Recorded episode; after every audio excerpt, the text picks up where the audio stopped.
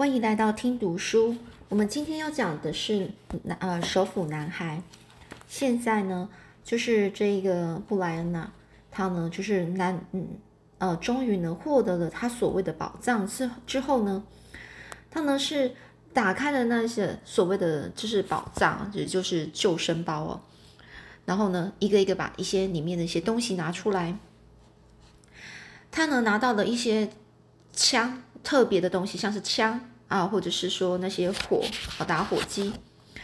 他呢突然觉得心情啊起起伏伏的。这不然就想啊，救生包很棒啊，但是它让我的心情起起伏伏。萤火燃起，飘散出黑烟，一块散发松脂气味的大木头不断的发出响亮的。b b o 声哦 b b o 就是那个在火的那个烤那个燃烧的声音哦。火生好之后，他又转身，呃，掏着这个救生包，在食物包中开始翻找。他没有取出食物料理包，因为想留到最后。他因为这些食物欢喜不已。翻找的时候，他找到一个用塑胶袋包里哦，塑胶袋包裹包裹妥当的小电子器材。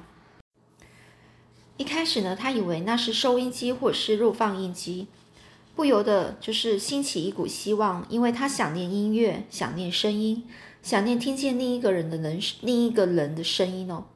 但是打开了塑胶袋，取出东西，翻转过来看的时候，他发现那根本不是收讯机，它的侧边有一卷用胶带贴住的电线，他扯开胶带时，电线随即弹出来。形成一根三尺高的天线，没有喇叭，没有灯质，只见到呃玉端呃就是顶端呢，就是比较呃另外一端呢有一个小开关，最后他在底部看见了几个印刷的小字，上面写着紧急发报机。哦，原来是发报机，它来来回回拨动开关数次，没有任何动静，连静电干扰的杂讯也都没有。所以和来福枪一样，布莱恩把这个发报机哦放在这个门墙边，继续掏着这个救生包。发报机可能在坠机时摔坏了，他就这样想。还有两块肥皂，这布莱恩固定会在湖里呢去洗澡，但是没有肥皂，他想能洗洗头发多棒啊！满是烟尘污垢，呃，受到风吹日日晒卷曲成团。因为鱼和傻瓜鸟的油渍而打结的头发不仅长了，还整个缠连成结，哦，整个粘粘起来，然后像打结了，像长在头上的一团乱窝，哦，一个很乱的鸟窝那种窝的样子哦。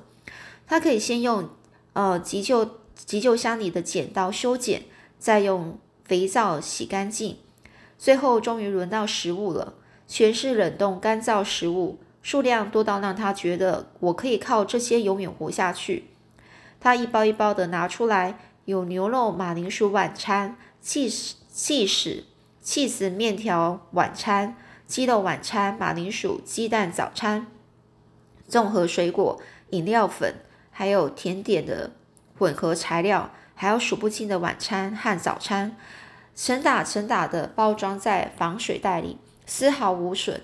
取出所有的食物包，堆置在门墙边后，他又忍不住，又全部扫视了一次。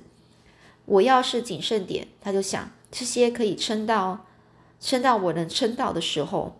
我要是谨慎一点，不过不是现在，现在还不是谨慎的时候。首先，我要来一个大餐，我现在就要在这里煮一顿一顿大餐，先吃到不知倒地，然后才开始谨慎。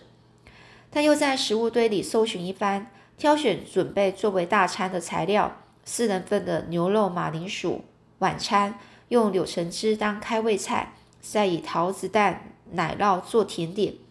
包装上写着加水即可。然后呢，烧煮半小时左右，等待内容物变成正常大小就可以食用。布莱恩走到湖边，用锅锅煮中的铝锅盛水。再走回萤萤火旁，光这件事就让他惊奇不已。能够用锅子装水到萤火旁，如此简单的动作，他有近两个月时间没办法做。他就揣测去想水量，将牛肉晚餐和桃子甜点放在水火上烹煮，然后回到了湖边，取水调制的柳橙汁。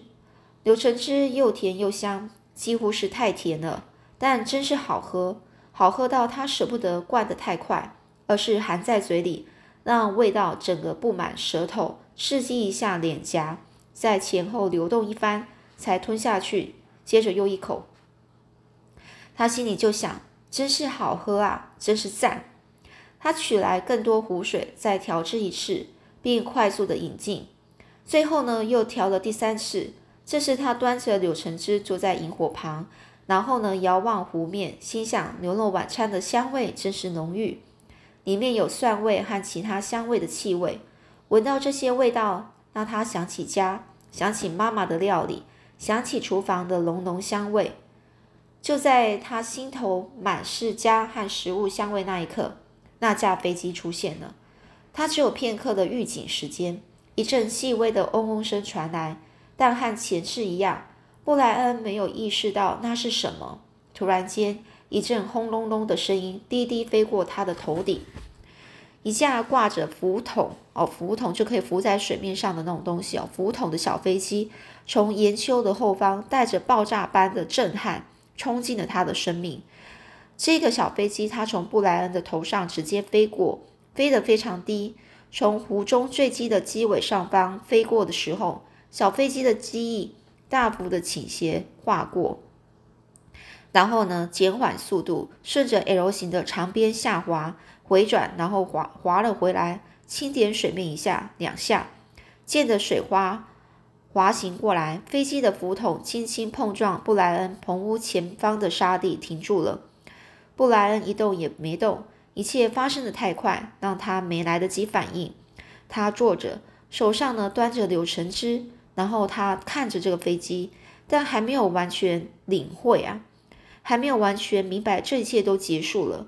驾驶呢，熄了火，打开机门，走出来，平衡了一下，在浮筒上踩往前踩，然后呢，跳到沙地上，连脚都没有弄湿。他摘下戴着的太阳眼镜，然后呢，眼睛就盯着布莱恩。于是他就说：“我从上头飞过的时候，听见你的紧急发发报机的讯号，然后又看见那架坠机，他的声音呢逐渐变小，然后偏着头，就是歪着头。”然后再看着这个布台布莱恩哦，他就说：“该死，你是他吗？对不对？你是那个小鬼？他们终止搜寻有一个月了吧？哎，没有呢，几乎两个月了。你是他对吧？你就是那个小鬼。”这时呢，布莱恩已经起身，但是仍然没有开口，仍然是端着饮料，他的舌头好像粘着上颚，上颚就是嘴巴的上方，喉咙上方，喉咙也发不出声音。他看着这架势啊，看着飞机。再低头看看自己，整个衣衫褴褛啊，衣衫褴褛就整个衣服破破烂烂哦，又脏又脏又瘦，又黑又壮。他就咳了一下，清清喉咙，然后他就说：“我叫布莱恩·罗伯森。”然后呢，他看到炖肉煮好了，然后桃子蛋奶酪呢也快好了，就举手指着食物说：“要不要吃点东西？”那位突然降落在湖面上的驾驶是一位毛皮商人，正在克里族人狩猎的这个营区规划未来的交易路线。他无意间打开了紧急发报机后没关上，才会发现布莱恩。加拿大原住民中的克里族人会在秋天以及冬天迁移到营区设线捕兽，毛皮商则定期在营地间飞来飞去。那位驾驶找到布莱恩的时候，布莱恩已在这个 L 型的湖边独自生活了五十四天了。这段期间，他减少了百分之十七的体重，身上几乎没有脂肪。他的身体消耗了所有多余的脂肪。多年后，他依然保持着瘦而结实的身身材哦。他所发生的许多改变，日后都证实了是永远的改变。布莱恩对事情发生的观察力和反应力大幅增加，这些能力将永远跟着他。他也变得更善于思考，因为在这件事之后，他总会放慢思绪，三思而后行哦。放慢思绪，也就是说，他对每件事呢，他就会停下来，慢慢的去想，然后呢，他仔细的想过之后，他才会去做。就三思而行哦。食物，各式各样的食物，就连不喜欢的食物，对他来说都是无限的惊奇。获救多年之后，他仍然常常发生发现啊，自己站在卖场中，盯着一排又一排的食物，对食物的数量和种类啊，惊奇不已，哦，非常惊讶。他对自己看到的、认识的事物有许多疑问。回去后便努力研究、判别猎物和莓果。耳耳兔莓是美国的这个丑李啊，能用来制作好吃的果冻。而傻瓜鸟呢，躲藏的豆荚虫是真果树。他见到了两种兔子，分别是雪鞋雪雪鞋哦，雪鞋野兔，还有绵尾兔。傻瓜鸟是流苏山鸡，捕兽人也称为笨鸡哦，因为它们很愚笨。小食物鱼呢，则是包括南丝太阳鱼、太阳鱼和鲈鱼。龟蛋是鳄龟所产，而他猜想的一样，这狼群啊是森林灰狼，它们并没有攻击或骚扰人类的记录。麋鹿就是麋鹿，他还常做梦。获救后，他常常梦见那座湖。加拿大政府派遣一组人去打捞驾驶的遗体，还带着记者随行。记者们拍了许多照片和整个营地以及棚屋的影片，一切都入了镜，入了镜哦，都是都拍到那个影片里面。有段时间呢，媒体大肆报道布莱恩的不故事，但宣朗宣朗几个月后就停止了。有位作家跑来说想要写一本完完全探险记，作家自己取的书名哦。结果那个人只是梦想家，光说不练啊。梦想家也是光说不练，就是什么？他只会讲，但是他没有实际去做。不过布莱恩呢，还是收到许多照片和影带，哦，录影带哦，那些影像呢，似乎引发了他的梦。他做的并不是噩梦，没有一场是害人的梦，没有一场是害人的梦。但他常在这些梦中惊醒，惊醒后他就坐着，想着那座湖、森林，还有晚上的火光。夜里鸟儿的歌声和鱼儿跃出水面的景象，他在黑暗中独自坐起，想着那些景象。这不是一件坏事，对他来说永远都不会是坏事。对未来的预测大多不会准确，也没有用。但可以注记的是，如果这个布莱恩没有在当时获救，将被迫面对严酷的秋天，甚至冬天。事情会变得很难熬。湖水冻结后，他将无法捕鱼；降雪后，会深到让他完全无法行动。猎物在秋天似乎会变得更多，因为树叶飘落后更容易看到猎物。但是呢，到了冬天，猎物就稀少，有时候甚至找不到猎物，因为掠食动物——狐狸、山猫、狼、猫头鹰、鼬鼠（哦，鼬）。还有鱼鱼雕雕，北方的草原狼会把整个地区扫得干干净净。一只猫头鹰在几个月内对流苏松鸡、呃流苏松鸡和兔兔子族群所能造成的影响，通常非常惊人。父母对他的生还惊喜不已。有一个星期期间呢，有一个一个礼拜期间呢，他们看起来哦，看起来几乎有复合的希望，但之后。事情又很快恢复正常状态。他的父亲回到北方的油田，布莱恩最后也到那里探望探望他。而妈妈呢，则继续留在都市经营房地产哦房房地产的事业，也继续与修理车里的那个男人见面。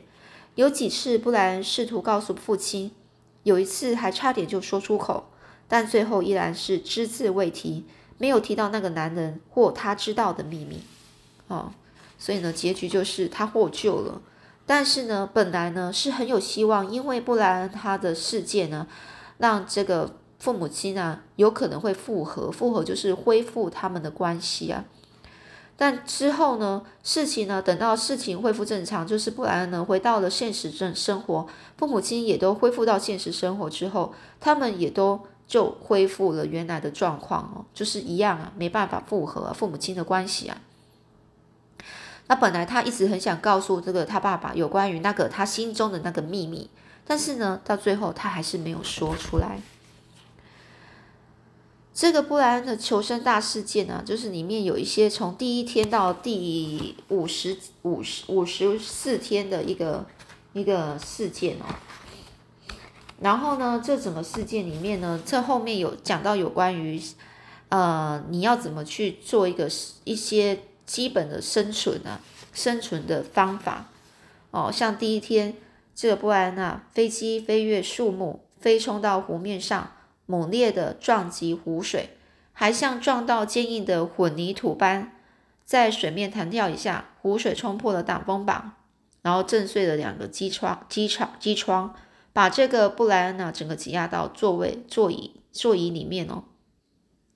那他这边呢，下面就写他的生存守则：第一个，快速的脱离飞机，抓住能够漂浮的物体，脱去本来笨重衣物以及鞋子，上到岸边。先缓和身体，不可以剧烈动作，不可以做剧烈的动作，缓和病情哦。缓和病情就等到那边当休息，身体休息之后才能做动作。脱下湿衣服，擦干身体，换干衣服哦。然后起火取暖哦，避免失温。不可穿湿衣服睡觉。然后呢，要储备饮用水哦。当然啦，这个生存法则呢，我们呢就看到呢就。基本上呢，你你要有一些，呃，就是平常，例如说火啊，你要有火啊，然后你要有那种干的衣服啊，哦，然后你要有一些呃可以饮用的水啊，或是什么胶带啊、干纸啊来保暖保暖身体，你都必须要有这些东西呀。那像像布莱恩他一开始。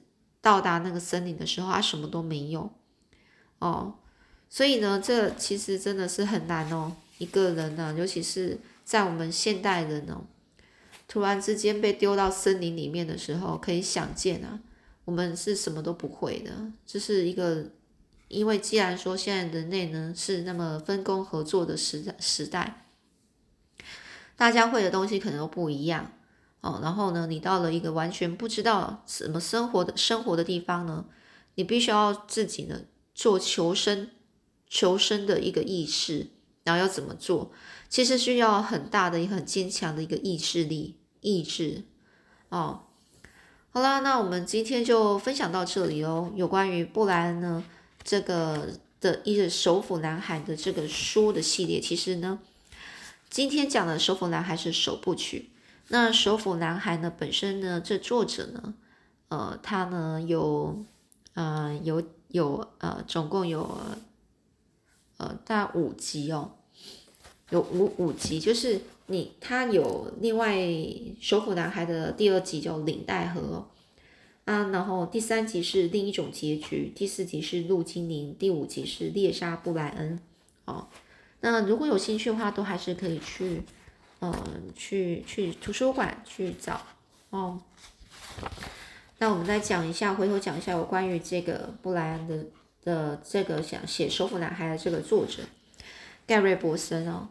他这个是他本身是很喜欢呃说故事啊，也就是喜欢讲一些故事。那在求学时代的盖瑞伯森呢，呃，不是一个好学生啊，但是他的作品呢，却能够启发许多一些。一些青少年哦，是读书的人的对热阅读的热情。十四岁呢，他就逃家了。然后他的父亲是一位职业军人哦。二次大战期间几乎都离家在外，父母亲感情也都不好。战争结束后，父亲呢就回家团聚，但一家人却随着军队从一个基地搬到另外一个基地，居无定所。所以呢，不，这个博森呢，盖瑞博森呢，这作者啊。从来不曾在一个学校待超过五个月以上，而学校生活对他来说就像一场噩梦啊！高中成绩几乎都是丙等，但丁等呢，就丙啊、丁啊，不是，是成绩都不好，在运动场上的表现也好不到哪里去。就是他成绩啊，功课部分不好，然后呢，运动也不好。因为家境也不是很很富有，所以他很小就开始到医院、酒吧去卖报纸去赚钱。在一个零下二十度，在在外面呢，在面卖报纸的晚上呢，很冷的晚上哦，零下二十度哦，就非常冷。这作者博森呢，走过图书馆，笼罩在金黄灯光下，充满温馨软意的阅读室吸引他走了进去。原来只是想要取卵的他，却从此改变了生命。因为这个晚上，图书馆的管理员借他给他一本书，之后一本就接着一本，包括西部小说、科幻小说。图书馆的管理员的善意啊，与书本为他开启了一个开阔的世界。书本给了苦闷的博森呢安定的力量，但是人生的风暴却却未停止哦，却未止止息哦。就是人生的风暴，就是他人生的一些大大小小的事在嗯事件啊，就不好的事件都没有停下。大学读了一年呢，他就又休学去当兵哦，去当军人。在军中呢，他在飞弹部门工作，服完兵役之后，又在航太工业找到一份工作。但是这冗长又无趣的工作，却让他开始思考，人生应该有更好的过法，而写作就是他认为最理想的生活方式。于是呢，他就伪造了一一份履历，履历表就是假的，就是他的一些经历啊是假的，就写了一个假的经历。顺利的在一份男性的刊物，就是那些杂志啊，哦，找到了一个助理编辑工作，哦，去做那个编辑的工作，就是在类似那种书那个呃出版社。但他的上司们很快就发现他根本就不懂得写作或编辑哦，但他的勤奋好学感动的他那些上司哦，就主管呢。每天下班后，他都会写一点东西，并在第二天早上拿给上他们的主管批评指教。之后呢，他离开了杂志社，回到了家乡明尼苏达，专就专门在写作。因为自己认为呢是个作家，于是呢就搬到了西西墨西哥州的一处作家村哦，那边的都喜欢写作，一心想要创作伟大的美国小说，但是伟大作品都还没有写出来，他倒先成成为了酒鬼啊。就开始开始一直喝酒、酗酒、打架，毁了他的婚姻。不但毁了他的婚姻啊，也糟蹋他的写作天赋。他之后呢，就终于戒了酒，同时又带着新婚妻子回到了这个明尼苏达，住在鸡舍改建的房子。一家人就靠着自己耕种的三块茶菜园呢，自己制作的番茄酱、奶油、茄子等，也开始就开始执笔写作。这一次呢，他不再好高骛远啊。就不会想想那些梦想家，就是不会再去想一些就是你达不到的事情呢。他就怎么样？他就为了生活呢？他的写作题材呢，包括运动、建筑以及职场生涯，出版了一本重要而且有分量的反战小说。哦，也就是说，他后面呢写的小说都比较，嗯，有关于呃比较一切乎关乎整个生活的的所有我们一般人的生活。而博士呢，虽然最终赢到了，就是他呢，就是本来是他是有时候会写一些书，可能有些人就会不喜欢，然后就去告他。那最后呢，他赢了赢了那场官司之后呢，但是呢，他也同时也都又破产了，所以他开始又对这个写作又开始心灰意冷，有点快放弃了。那为了要为了要就是生活，他的工作必须要钱，所以他就去当猎人。然后为了这个这个这个，就就当猎人之后就不需要再为生计啊，就是他的生活奔忙之后，又开始呢带着狗群啊参与竞竞争激烈、全长一千一百八十里、必须穿越北极圈的阿拉斯加狗哦阿拉斯加狗拉橇大赛。也就是说，他就参加那个参加狗拉橇大赛，不但是体是需要体力耐力的。而且呢，比赛全程呢更要耗费数千美元哦。但那时候呢，这个博森根本没有那么多钱。有一天，他就接到了当时候的出版社有一个出版社主编的电话，然后说就就问他说要呃，因为有读过他的作品哦，从来没有见过他，然后呢就跟他说，嗯，就是他可以帮他出版他的书哦，他的文章。那这个这个博森呢，坦白告诉他什么什么就没什么好，他的作品没什么好有，他也没什么写什么好作品了。